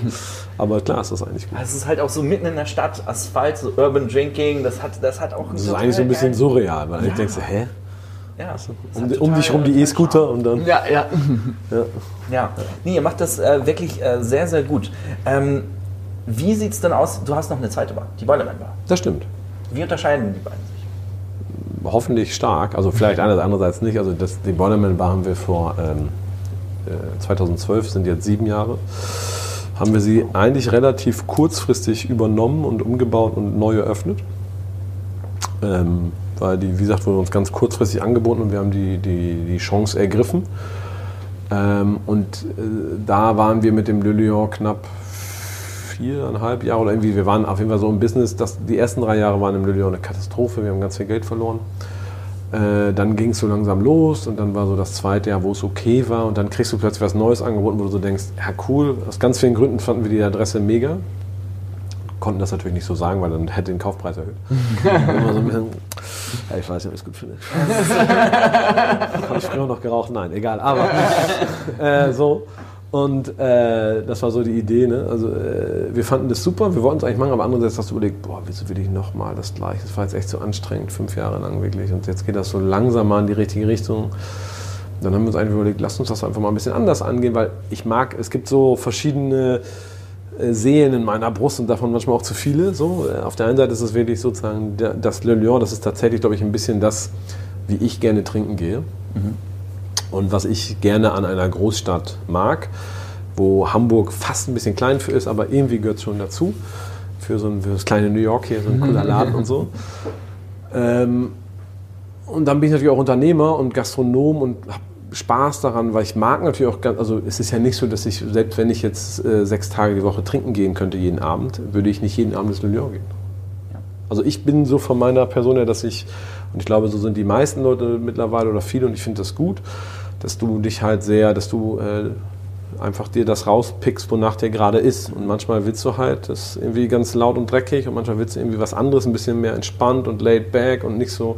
Und manchmal willst du aber wirklich ein bisschen vielleicht auch förmlich und cool und Innenstadt und classy und dafür waren wir bekannt und irgendwie mochte ich auch dieses so mit dem Gedanken zu spielen, zu sagen, Leute stellen dich in eine Ecke. Ganz stark, Jörg Meyer steht für das, wo du sagst, naja, das ist irgendwie so 20 Prozent dessen, was ich, also finde ja auch andere Sachen cool oder so. Und dann war es irgendwie, fand ich es irgendwie sehr reizvoll, was ganz anderes zu machen. Ja. Und dann hatten wir aber so ein bisschen unsere, ich sag mal, Sachen, an die wir einfach glauben, für die man, glaube ich, so steht. Und sagt, wir wollen gute Drinks, wir wollen irgendwie tollen, aufmerksamen Service. Unsere Sachen, die uns wichtig waren, waren immer irgendwie, wir brauchen geiles Eis. Das war dann der Nerd. So. Es muss irgendwie, es muss geil sein. Es muss irgendwie so ein bisschen, es muss, also da ist man dann schon Perfektionist. So. Und dann haben wir einfach überlegt, kann man diese Sachen nehmen und in eine ganz andere Welt stecken. Der Boilerman, das der erste war, halt in so einer Art Nachbarschaft und die Vorgängerbar hat überhaupt nicht funktioniert, weil sie sehr klassisch war und äh, die hat eigentlich so ein bisschen Lyon gemacht, aber es war da völlig falsch. Und dann haben wir eigentlich sozusagen versucht, das Gegenteil aufzuschreiben. Zu sagen, das Lyon steht für Klassik, was ist das Gegenteil? Die Dive Bar. So, sicherlich mit ein paar Einschränkungen, also keine Schlägereien und so, aber sonst wie nett, Noch coole nie? Dive-Bar. Doch, es gab ein paar. Mittlerweile, es gab ein paar von Personal. Das ist dann für Es die gab, ein paar, nächste Folge. es gab ein paar Le Lion Barkeeper, die sich da um eine Frau geprügelt haben. Wow. Okay, Jungs, wer von euch möchte gefeuert werden? Freiwillige vor, Freiwillige vor. Ich liebe mein Leben. Äh, da gab es lustige Geschichten. Äh, noch ein bisschen, also ein bisschen gehört dazu.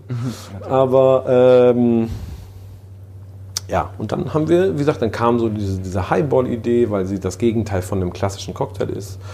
Die haben wir dann aber, weil Nerd erforscht und festgestellt, dass es halt nicht nur ein Longdrink ist, sondern viel, viel mehr. Was wir dann richtig cool fanden. Und dann haben wir so ein System drum gebaut, dass es relativ schnell geht. Und, ja, und plötzlich war der Boilerman da und das freut uns auch sehr. Und das ist, glaube ich, auf der einen Seite sehr anders. Andererseits hat er, versuchen wir so ein paar Sachen gleich zu machen. Und es funktioniert sehr gut. Ähm, ihr geht ja auch an die Sachen immer sehr konzeptionell ran. Ne? Also da, das, das finde ich auch sehr, sehr gut. Ja, ich glaube ja und nein, weil irgendwie, glaube, manchmal wird uns das, da da werden wir so nach außen so wahrgenommen. Also ich glaube, auf der anderen Seite erstmal versuchen wir richtig bis in sehr viele Details was durchzukonzeptionieren. Und dann sind wir aber, glaube ich, auch so, dass wir ganz viel aktiv nachbessern. Manchmal habe ich so diesen, okay. diesen Eindruck, dass der erste Teil sehr gerne verstanden wird, wenn die Kollegen sagen, ey, wir machen auch eine Bar, wir machen ein mega Barkonzept. Und wo du sagst, ja, muss aber, wenn du es aufmachst, ein bisschen nachjustieren, weil wenn es scheiße ist und keinen interessiert, äh, dann würde ich es vielleicht mal nachjustieren. Und ich glaube, den Teil lassen einige weg, weil sie sagen, ey, ist voll, wir hatten eine krasse Idee, ist mega hier. Genau so. Und du sagst, ja, kommt nur keiner. Muss vielleicht ein bisschen. Wie wir uns eben am Anfang unterhalten haben, Le Lion hatte früher richtig eine Speisenkarte, hatte Halben eine Weinkarte, hat einen halben Hummer. Dass ich, ja, War hier alles, Wenn ich äh, eine Zeitmaschine hätte, ne, würde ich wahrscheinlich dahin gehen. hatten fünf, sechs Desserts, wollten irgendwie die Leute aus den Restaurants holen, mit Dessert essen. Äh, Ist dann irgendwann alles anders geworden. Wir hatten früher die Idee, habe ich lustigerweise vor kurzem drüber gesprochen, dieses, du darfst nicht stehen, Stimmt. Ja. man darf nur sitzen. Das war das erste halbe Jahr, bis ich irgendwann gesagt das ist voll die langweilige Kackregel, was soll der Scheiß? Also, das ist total bescheuert. Ich so, und dann, so, ja. Aber erst dachte man vielleicht, das ist genau, wir müssen den Hamburgern mal zeigen, wie sowas geht. Also sowas brauche ich nicht mehr, aber man darf ja auch ein paar Fehler machen. Gab es nicht mal eine Zeit, wo ihr euch auch irgendwie offline von Insta oder Facebook damals genommen habt? Nee, das ich war weiß nur noch, hier ich. konnte man auch irgendwie kein, ich. Kein äh, Telefon auch wirklich benutzen. So Nee. ist. Nee? Ja, lustigerweise, das ist ganz interessant. Äh, ja, ich glaube, es gab eine Zeit, das war tatsächlich, ähm, ich will das mal vorsichtig formulieren, ohne jemandem zu nahe zu treten, eine Fehlinterpretation ein, von ein, zwei Angestellten von mir, die das sehr extrem in der Zeit, ich habe das gar nicht mitgekriegt, bis mir irgendwann wirklich Freunde gesagt ey, jetzt darf ich bei euch nicht mehr telefonieren, aber es ist doch, äh, ich weiß nicht, hast du dich in den Raum gestellt und rumgeschrien oder? Nee, Aber es ist, ich finde es ganz cool, das ist ganz charmant so. Ja. Idealerweise müsste man so einen Locker haben am, am Eingang, wo man das Telefon abgibt. Das Kann man auch noch Aber die geil. Idee ist wieder, ich finde, dass, dass die, ich bin ein großer, also einerseits musst du natürlich versuchen, eine, eine, eine, eine Art Rahmen zu schaffen, die jeder versteht, der für dich arbeitet und vielleicht auch als Gast kommt. Andererseits denke ich schon, dass eigentlich unser Auftrag ist, jedem eine gute Zeit zu geben und dann irgendwie in einem erwachsenen, coolen äh, Kontext das so zu gestalten und irgendwie zu sagen, ich finde halt wenig zu sagen, und das muss jede Bar selber wissen, aber zu sagen, der Gast soll kein Mobiltelefon benutzen, finde ich nicht zeitgemäß. Ja. Du kannst ja mal mich auf Reisen erleben, wie, also wenn ich in einer Bar sitze, ich habe das Ding nur in der Hand. Es, manchmal auch nicht, weil dann fange ich an zu trinken und mich mit Leuten zu unterhalten. Aber gerade wenn ich auf jemanden warte, wenn ich so, kommt ja auch auf die Bar an und so. Äh, ich würde das hier nicht wahr. Also wir haben so eine Regel, die ich versuche halt eher immer sozusagen Regeln zu kreieren, die das zu beschreiben. Ist natürlich dann immer die Frage, wie Leute das umsetzen und in ihren Köpfen das verstehen. Ich versuche halt zu erklären, zu sagen, kein Gast soll einen anderen stören. Hm. Das ist eine wichtige Regel. Die zweite Regel wäre, uns darf er ein bisschen stören, das ist unser Job. Also nehmt euch nicht zu ernst. Und dann, äh, ne, wenn du jetzt zum Beispiel dein Mobiltelefon hast, du äh, kommunizierst irgendwie mit jemand, weil du sagst, wir verabreden uns und das stört keinen, warum, warum sollte mich das stören? Wenn du natürlich hier dauernd Fotos machst mit Blitz und das Zehnte und noch ein Selfie und Gruppe, hey, umgesehen habt, yeah, und so, dann haben wir so die Regel, dass wir sagen, ne, wer mit Blitz das, okay, einmal akzeptieren wir, da sagen wir nichts. Und wenn die dann anfangen, so, das war nicht gut, mhm äh, Andrea, mach nochmal. Und dann aber weil vielleicht der vierte Gin Basis Smash auch schon wirkt, äh, ist eine andere Empathie, andere Wahrnehmung, muss man ja nicht gleich hingehen und sagen, hey, äh, ne, mach mal euer, dann kann man es ja auch erklären und dann, wie gesagt, das ist immer so, ich glaube, man braucht Geduld. Ja. Da muss man halt sagen, Entschuldigung, äh, nicht, dass Sie uns missverstehen, aber das stört. Könnten Sie es ohne machen? Ach so, haben wir gar nicht drüber nachgedacht. Und dann gibt es natürlich immer noch 5%, die das nicht verstehen und dann muss man da vielleicht ein bisschen direkter werden. Boah, da, das wäre natürlich immer äh, irgendwann mal super spannend, so ganz äh, die skurrilsten Le Leon-Stories. Hast du eine für uns? Oh, das weiß ich nicht. Das gibt so, weiß ich gar das, nicht. Äh, weiß ich gar nicht. Da gibt es bestimmt viele. Aber ich habe eine Frage. Ich habe mal eine tatsächlich ganz. Okay. Ich, ja, ja. ich weiß nicht, ob ich die erzählen kann. Ich, ich, kann sie nur die schneiden wir raus. Ich kann sie nur umreißen. Die fand ich so dramatisch. Ich muss sie auch ein bisschen zusammenkriegen. Und ich meine, dass es Mario Kappes noch war der hat hier gearbeitet und es saß ein Stammgast in der Ecke, den er sehr mochte, den wir sehr kannten, den wir sehr geschätzt haben. Und er sah, irgendwann, er saß, und da in der Ecke sitzt man ja so ein bisschen für sich, die Bar war gut gefüllt. Und er hat das am Anfang auch nicht gleich gesehen, es kam eine Frau rein, das war seine Lebensgefährtin oder Freundin, die hatte eine Blume und setzte sich dahin. Und er war ganz so, dachte, glaube ich, noch so, ich habe es nicht ganz richtig mitgekriegt, ich habe das nur so am Rande nachher verfolgt, sagte noch zu Mara so, oh cool, guck mal, ähm, ich glaube, die, die, hat gesehen, dass ich eingecheckt habe oder so. Wahrscheinlich will die mich überraschen oder so. Nur dann kam jemand anders, die haben sich dazugesetzt, haben wild angefangen zu küssen. Oh nein. Und du hast diesen Mann hier nur so und Marc schon so, oh Gott, oh Gott, oh Gott. Oh. Was ich jetzt hier. Dann ist der da aber auch ganz cool hindert, so natürlich so Hallo und so. Und dann große Szene und sie raus und dann irgendwie kam er dann wieder, hat sich den ganzen Abend betrunken. Ich glaube, er muss auch nicht bezahlen. Ich glaube, Mario hat gesagt, hier komm her Bruder, das ist echt ein harter Abend für dich. Oh, auf jeden Fall. Aber es sind natürlich äh, coole Stories, die man hier auch tatsächlich... Ja, das, wie gesagt, tat er natürlich sehr leid, weil das ist ein sehr netter Gast und so. Und, äh, ach, war nicht so schön. Aber ich weiß gar nicht, wie wir darauf kommen, aber es ist gut in die Geschichte. Du hattest eine Frage. Meine Frage ist, in allen unternehmerischen Facetten, die du gerade machst, mhm. was hättest du anders gemacht? Pff, weiß ich nicht. Das ist eine schwierige Frage. Ja? Also, ja. also, ich, also ich, wir haben auch darüber gesprochen, schon in der, in der Vergangenheit zwischen uns beiden, einfach so, was, was hätten wir anders gemacht, was könnte man anders machen. Da gibt es so viele Sachen. Dein, deinen größten Fehler als, als äh, Unternehmer? Weiß ich nicht. Kann ich wirklich nicht sagen. Weiß ich nicht. Also ich, ich glaube, im Nachhinein kann man ganz viel ja. so, wenn man dann ehrlich ist, die Frage wirklich, ob man wirklich das. Also weil ich glaube, Dinge sind ja so, weil sie so sind, wie sie sind. Mhm. Und natürlich. Äh, ich finde, das ist immer sehr schwierig, so ernsthaft sowas zu sagen, weil die Frage ist ja dann, wenn du es wirklich weißt, warum machst du nicht? Also, ich glaube, du handelst ja stets äh, nach der Maxime, dass du vielleicht denkst, also klar weiß man auch über seine persönlichen äh, Fehler und äh, ich sag mal äh, Schwachstellen und da habe ich sicherlich einige von. So. Ja. Und da wüsste ich sicherlich ein paar, wo ich sage, okay, da müsste ich vielleicht eher charakterlich an ein paar Sachen bei mir arbeiten, um da noch besser zu sein. Aber irgendwie, andererseits bringen dann solche Sachen auch wieder auf der anderen Seite manchmal, dass man sich dann für in gewissen Situationen für das entschieden hat, ist für das eine vielleicht schlecht. Aber manchmal hat es dann wieder ganz andere Dinge hervorgebracht, die ganz interessant waren. Mhm. So, du, okay, auch interessant, so. Wüsste ich also das ist eine tolle Einstellung. Also eine sehr, sehr schöne Einstellung. Für uns bist du auch, also ähm, finde ich auch so charmant, weil du bist ja auch kein Barbetreiber per se. Natürlich bist du ein Barbetreiber, aber du bist wirklich ein waschechter Unternehmer. Also, weil, weil du halt, du, du, du machst so viele Sachen, äh, jetzt mit Tender Spirits, dem Spirituosenvertrieb, ähm, Bar Consulting, all diese Sachen. Ähm, wenn wir jetzt nicht zurückschauen wollen, was äh, man eventuell falsch gemacht hat, aber nach vorne schauen wollen, ähm, was kann man noch von dir erwarten? Was hast du vielleicht für dich noch nicht umgesetzt, was du gerne irgendwann mal noch umsetzen würdest? Also tatsächlich, was ich gemerkt habe, wir machen ja mehrere Sachen, wir haben auch mehrere Firmen.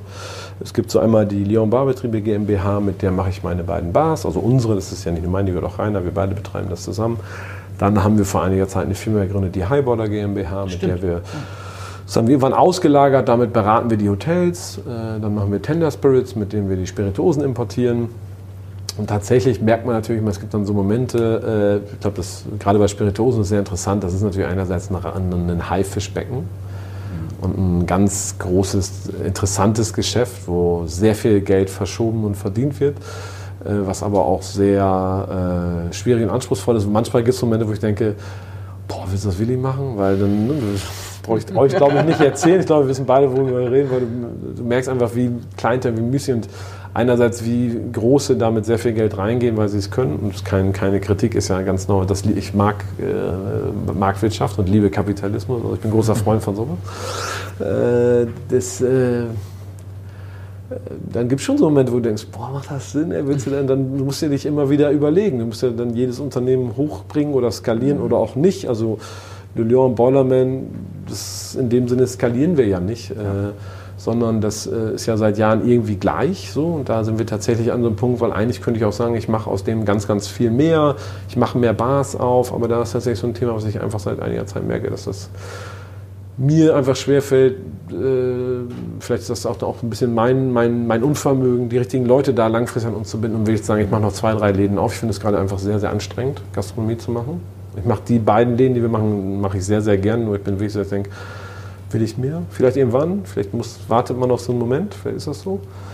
Dann mache ich selber persönlich noch eine Beratung, ganz, ganz viel für alle möglichen Spirituosen, für, für ähm, manchmal auch sowas wie Social Media, weil ich da viel mache. Das ist sehr facettenreich. Und tatsächlich äh, ist das interessanter Moment für mich zu skalieren, weil das irgendwie Ah, einfacher ist Ja. und irgendwie auch sinnvoller und irgendwie. Das heißt nicht, wie gesagt, ne, diese Bars, Le Lion und Boilerman, die hängen mir sehr am Herzen. Das ist mein, das möchte ich überhaupt nicht missen. Nur wie gesagt, eine Bar ist ja ein physischer, begrenzter Raum und irgendwann hast du auch einen Umsatz erschafft. Klar kann man immer noch mal sagen, ich, ne, am Anfang denkst du gar nicht, wie viel Umsatz du in einem Laden machen kannst, aber irgendwann, du kannst das nicht unendlich skalieren. Ja. Und es geht auch gar nicht, darum geht es ja auch nicht. Es geht ja nicht um irgendwie Turbo, Turbo-Unternehmertum, aber es muss einfach nur wissen, da geht es nicht weiter. Äh, Es sei denn, man würde da ganz viel machen, was ich im Moment aber ein sehr schwieriges Feld finde. Vielleicht tut sich da was. Also es hat ja dann immer so eine Mischung, ne? wenn du plötzlich eine tolle Immobilie angeboten bekommst, die aber dann wirklich vom Preis, das ist ja ne, in Hamburg mittlerweile einfach, wenn du tolle Lagen, also interessant, die sind natürlich einfach sehr, sehr teuer, dadurch verpflichtest du dich natürlich. Ne? So, das ist einfach gerade nicht so, wo ich sagen würde, da geht es gerade im Moment nicht so richtig weiter. Vielleicht passiert aber ganz schnell was, weil zum Beispiel bei dieser Beratung, die wir machen, lernen wir extrem viele Leute kennen, die Immobilien machen, die dann das vielleicht cool finden, was sie machen, die plötzlich sagen, du, da habe ich in letzter Zeit ganz interessante Gespräche geführt. Da sitzen Leute vor dir und sagen, ja, wir bauen gerade so und so viele tausend Wohnungen in Berlin und da und wir haben uns überlegt, das machen wir und da sollte eigentlich immer unten eine Bar rein. So, aha, aha. So Wer weiß. Also nicht, dass ich das machen will, also selber betreiben wollte, aber so muss man da mal gucken. Und Spirituosen, wie gesagt, das ist ein sehr interessantes, brauche ich euch doch nicht erzählen. Sehr interessantes, ihr lacht wissend. Ja, es ist, äh, wenn man die richtige Einstellung hat und wenn man das Richtige ähm, erzielen will, wir wollen ja irgendwie, mit uns wollen wir äh, Menschen inspirieren, besser zu trinken. Und ich glaube, das machst du schon seit viel länger, seit sehr, sehr langer Zeit. Das äh, macht dich auch sehr, sehr erfolgreich. Ähm, ja, hast du noch irgendwie irgendwas, was du unbedingt den Zuhörern sagen willst? Oder machst du uns jetzt endlich mal einen Drink? Ich könnte euch einen trinken. Was, redet, was wollen wir denn trinken? Wonach ist euch? Es ist jetzt äh, kurz nach vier, also technisch gesehen ist fast schon Aperitivzeit. Also wir könnten.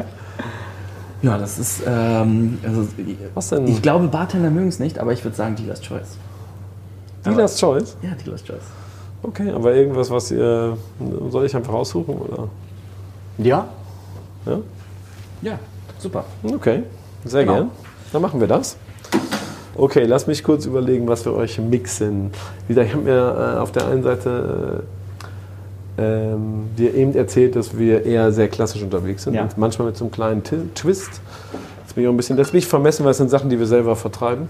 Ich mache hier den schwierigen, aber wir, das ist ja immer übrigens eine interessante Frage, wenn du Sachen selber importierst oder vertreibst und auch Gastronomie machst. Das ist ganz interessant. In Amerika ist es zum Beispiel so, habe ich gelernt von einem sehr interessanten Barkeeper, ähm, du darfst keine Verbindung haben, wenn du eine Bar besitzt darfst du nichts in Verbindung besitzen, was mit dem Vertrieb von Spirituosen zu tun hat.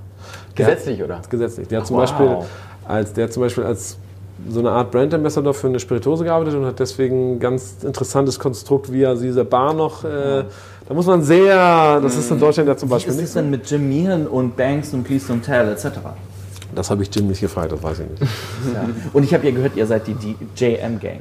Wir sind die JM, gell? Das Ja, ein Meier, sehr guter Jeffrey Insider. Das ist ah. Ja, das stimmt. Äh, so und äh, bei uns ist es ja anders und tatsächlich ist es so, jetzt ist immer die Frage, wo man sagt, boah, jetzt macht er da irgendwie noch, jetzt importieren die Spiritosen. Und jetzt ist ja die Frage, auf der einen Seite gibt es genug und tatsächlich bin ich mittlerweile an dem Punkt, dass ich sage, wie gesagt, und auch das wisst ihr, glaube ich, selber, niemand wartet auf neue Produkte, alle sind so, pff, weil wenn man sich da, das finde ich zum Beispiel, ich mache einfach gerne Sachen, weil ich sie lernen möchte und ich glaube, man lernt alles am besten, wenn man es macht. Ja. Ne, Ich möchte Spirituosen ganz verstehen. Deswegen importiere ich sie jetzt, weil es sehr interessant ist, was du lernst über den Vertrieb, über Vertriebswege, wie Vertrieb in Deutschland funktioniert, was man vielleicht alternativ machen könnte. Ob ich damit am Ende wirklich Geld verdiene, in, oder wir, es sind ja mehrere Leute, die das machen, André und, und Rainer, das weiß ich noch nicht. Aber vielleicht haben wir dafür ganz viel gelernt, was relativ günstig war, weil wir nur ein bisschen Geld verloren haben, aber ein bisschen gewonnen, das weiß ich noch nicht. Manchmal sehe ich sowas auch so ein bisschen, um Dinge einfach mal zu verstehen und äh, einfach zu begreifen, was sowas bedeutet. Ne? Ja. Aber ich bin sicher, das werdet ihr, oder das macht ihr bestimmt schon, aber äh, wenn man seiner Leidenschaft halt nachgeht, Wir kriegen, wir kriegen Zuhörer heimlich. Wir kriegen alles, Zuhörer. gut, wir haben schon viele Zuhörer, auf jeden Fall. Achso, ja, stimmt. Ich, ich finde auch, ihr macht das ja auch, also vor allem mit Tender Spirits, wo wir gerade bei äh, den Spirituosen sind, die ihr jetzt importiert, da habt ihr auch einen krassen Fokus auf Storytelling, auf die Leute dahinter. Ne? Und das finde ich einen sehr, sehr guten Ansatz, dass man sagt, so, das ist jetzt keine Flasche, sondern wir waren mal bei einem tollen Mescal-Tasting und äh, haben dann mit einem, mit einem äh, Distillateur gesprochen und der guckt die Flaschen an und sagte so, sie kenne ich, sie ist sehr lustig, sie hat einen tollen Humor und der, das ist ein komischer Kauz. Er sieht die Leute hinter den Flaschen, hinter den Produkten und das ist ziemlich cool, das macht ihr ja auch so. Also das versuchen wir tatsächlich auch. Also, ne, mir war einfach wichtig, tatsächlich sind es im Moment alles Produkte, die, die wir kennen. Das sind Leute, die, wir, die ich kenne über die ganzen Jahre, wo wir rumgefahren sind. Und natürlich sind es Produkte, wo ich sage, äh, die finde ich einfach super interessant. Ne? Wenn wir, ne, wir haben zum Beispiel zwei Gin-Sorten im Portfolio. Ja. Äh, Happy Gin gibt es glaube ich auch bei euch. Ja. Ne? Im Tastillery. Und seit kurzem haben wir Mo Gin. Das ist ein deutscher Hersteller. ist für Organic, Organic ne? Genau, ist. Organic Gin. Und ähm, da geht es mir einfach darum zu wissen, okay, hier weiß ich wirklich jeden Step. Ich weiß, weil oft, das kennst du, hast du dieses Thema, dass da eine ganze Menge nicht stimmt, interpretiert ist, Marketing-Stories und so, wo ich einfach denke, da weiß ich, viel, ne, zum Beispiel Apple hat mich von so vielen Dingen fasziniert und ich finde einfach so gut, wie sie das Produkt machen, weil einfach da geht es nur um Wacholder. Für mich ist es einfach so, es gibt ganz viele andere tolle Gins, die Wacholder machen, das ist halt mein Choice, so, weil ich einfach sage, den würde ich gerne, der, den, da verstehe ich alles. Und jetzt finde ich es einfach zu interessant zu sagen, okay, wir sind jetzt tatsächlich an dem Punkt, wo wir sagen, im Le Lion vielleicht, lass uns mal die ganze Gin-Auswahl rückwärts fahren. Lass uns mal, wir haben das hochgefahren auf über 70, auf über 100, lass uns mal, jetzt fahren wir runter auf nicht drei, aber vielleicht auf sieben. Wow. Weil warum geht's? Worum geht's? Ist es, und das finde ich eine philosophisch interessante Frage, geht's in, und das, ich glaube, das ist je nach Bar unterschiedlich. Geht es darum, dass du sagst, ich brauche den coolen Brand, der irgendwie kommt, ich will meine Marke trinken in dieser Bar? Oder willst du sagen, ich gehe einfach zu denen und das ist immer cool? Und die haben gut, gute Sachen, aber es ist, also okay, die haben vielleicht nicht meine Marke, aber es ist trotzdem gut. Ja. Es ist so ein, eine Philosophie. Ich glaube, beides ist in Ordnung. Auf der einen Seite, ich, ne, ich mag ja auch Marken, weil ich sage, da weiß ich, dass es ist, mir geht es nicht darum, einfach irgendeinen Gin zu trinken, weil ich will wissen, wer es macht. Also irgendwie, wenn, klar, in der Notsituation, äh, Abi-Party, äh, ich brauche noch Gin Tonic, nicht, dass ich da jetzt wäre, aber äh, bald wieder, wenn meine Kinder größer werden, dann komme ich wahrscheinlich, gibt es ja Alkohol, ey, wie viel haben wir? Oh, sorry, äh, das wäre natürlich interessant. Ähm, ja, aber das ist ja auch, ähm, das Sortiment wächst ja generell gerade so stark. Es kommen ja irgendwie äh, 10.000 Leute mit ihrem eigenen Gin. Und ähm, es ist halt auch schön, diese Rückbesinnung dann wieder auch rückwärts zu machen, weil die Leute wissen mittlerweile gar nicht, was sie kaufen sollen oder trinken sollen. Und dann ist es halt cool, Ja, wenn, wenn ich jemand glaube, man äh, muss jetzt, Ansage macht. genau, man muss jetzt, äh, ist ja unsere Art, man kann sich auch als eine Art Kurator sehen, wenn man die, Absolut. wenn man die, und dann, wie gesagt, ist es natürlich schwierig, ein Kurator für ein Team zu sein, wenn du natürlich mit, mit äh, 10, 15 Leuten in der Bar arbeitest und jeder soll ein Kurator sein, muss natürlich schon versuchen, eine, eine Linie zu haben, damit das Kuratieren auch, sonst wird es ja irgendwann schwierig. Ne? Ich, ich finde das auch äh, extrem toll, auch die Bezeichnung. Das sagen, äh, sagen wir halt auch immer, äh, wenn wir unser Unternehmen pitchen, so, wir kuratieren Spiritosen. Und das ist halt geil. So, Das ist das, was ihr macht, aber darum geht es ja. Ja. Das ist ja bei allen Sachen, die, wenn man jemanden mag, für irgendeinen Fachbereich und er ist dein, deine Go-To-Person, er ist der Mann, der es oder die Frau, die es irgendwie empfiehlt, Ja. dann ist das ja gut so. Was machst du da? Ich habe keine Ahnung. Also ich habe gesehen, du hast eine Limette. Äh, Ja, dann, wie es so ist, weißt du, nachmittags in der Bar, ich dachte so, und jetzt habe ich sie gesehen. Ich habe gedacht, also ich kann euch ja kurz mal meine, ich wollte jetzt Pokerface machen, ne, aber ich habe natürlich gesagt, fuck, wo ist die Mexican Elbow? Jetzt sehe ich sie. Du, Maya irgendwie 1800 Jahre nicht mehr in der Bar, aber Pokerface, nicht einfach Das ist weiter die labern. Limette. Hättest du nicht gemerkt. ja, ja, also. Gesagt, du hättest gesagt, ey krass, die machen, der, dann hättest du wahrscheinlich, weil du so nerdy bist und du, ey, und der macht die Limetten nur per Hand. weil das ist irgendwie, weil dann gibt es so nur den, das, die Essenz der Sweet Bio Lime. So wäre ein Distillery, so würdet ihr erzählen. Also für mich so ein bisschen Denglisch, nochmal so hier. Und wir haben die so Sweet, weißt du, den Sweet Bio Lime, so hand squeezed. Hand Squeeze, Handcraft. Genau. Und ich habe einfach nur gedacht, scheiße, wo ist der Mexican Aber nee, das ist Meier-Style, auf jeden Fall. Genau, du musst es, du musst es halt nicht anmerken lassen. Also sehr, äh, sehr smooth tatsächlich. So, und tatsächlich ist das eine Interpretation eines äh, Gimlets und ich mache den hier mal so freihand. Weißt du, so aus der Hand geschüttet. Free Pouring. Ich hatte gerade tatsächlich so ein. Dann musst du ja überlegen, ne? so und so ist das Rezept, dann guckst du an, für wen von den beiden ist es egal, auf jeden Fall mehr. Sie sind ja so. Das ist offensichtlich. Ne? Sehr gut. Also, ähm, Und jetzt, weil ich es freihand, würde ich noch mal einmal, ob es passt.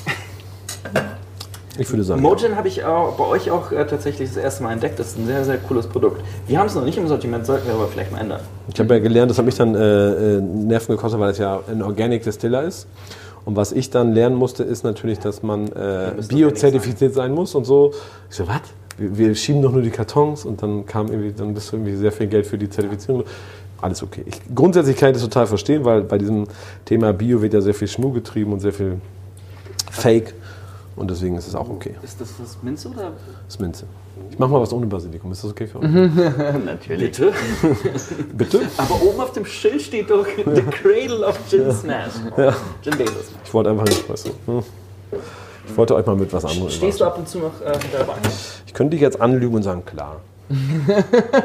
ist nicht mehr so. Das ist, äh, das ist auf jeden Fall äh, Ch- Chefbehandlung hier. Genau, hier ist äh, Privatpatient. Chefarzt machen dann so Kollegen. Privatkasse zahlt das, alles gut. Wir sind gut versichert. Ja?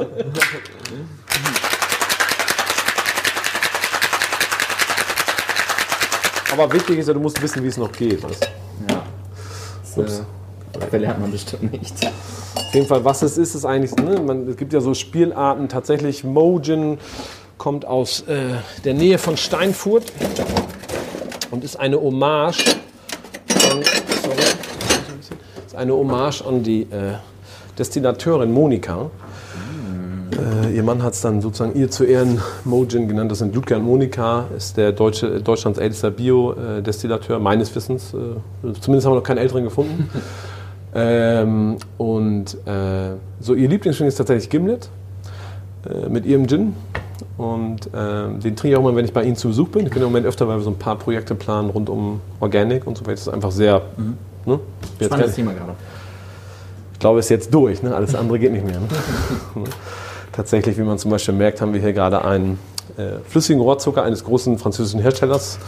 Und ich überlege halt mit denen, warum, ne, wir machen so und so viel 100 oder 1000 Flaschen im Jahr. Ich möchte eine Organic-Qualität für Zucker. So, und das äh, bald ja.